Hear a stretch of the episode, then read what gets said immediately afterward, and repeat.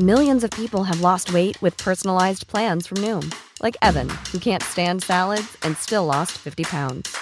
Salads, generally, for most people, are the easy button, right? For me, that wasn't an option. I never really was a salad guy. That's just not who I am. But Noom worked for me. Get your personalized plan today at Noom.com. Real Noom user compensated to provide their story.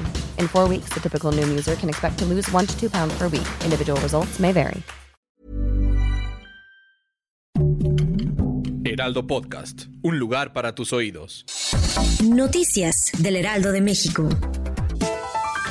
Claudia Sheinbaum, jefa de gobierno de la Ciudad de México, reiteró la acusación en contra de la Fiscalía de Morelos por presuntamente haber encubierto el feminicidio de la joven Ariadna Fernanda al hacerla pasar como una intoxicación por el consumo de bebidas embriagantes y aseguró que debe haber una sanción porque se actuó de manera dolosa.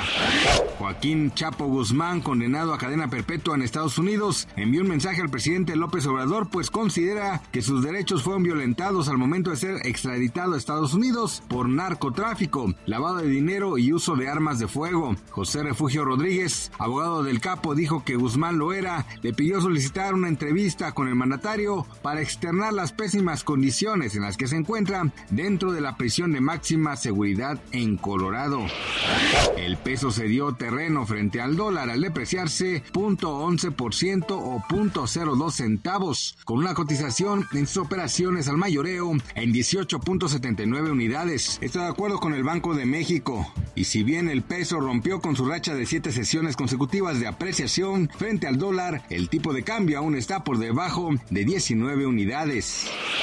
Agentes armados arrestaron a un hombre de 22 años después de que este participara en un tiroteo en un barrio de Londres. Cabe destacar que este sujeto viajaba a bordo de un automóvil y que sin detener la marcha disparó contra los asistentes a un homenaje religioso. El tiroteo se produjo el sábado 14 de enero por la tarde a las puertas de la Iglesia Católica de San Alucios, en el céntrico barrio de Houston. Gracias por escucharnos, les informó José Alberto García. Noticias del Heraldo de México.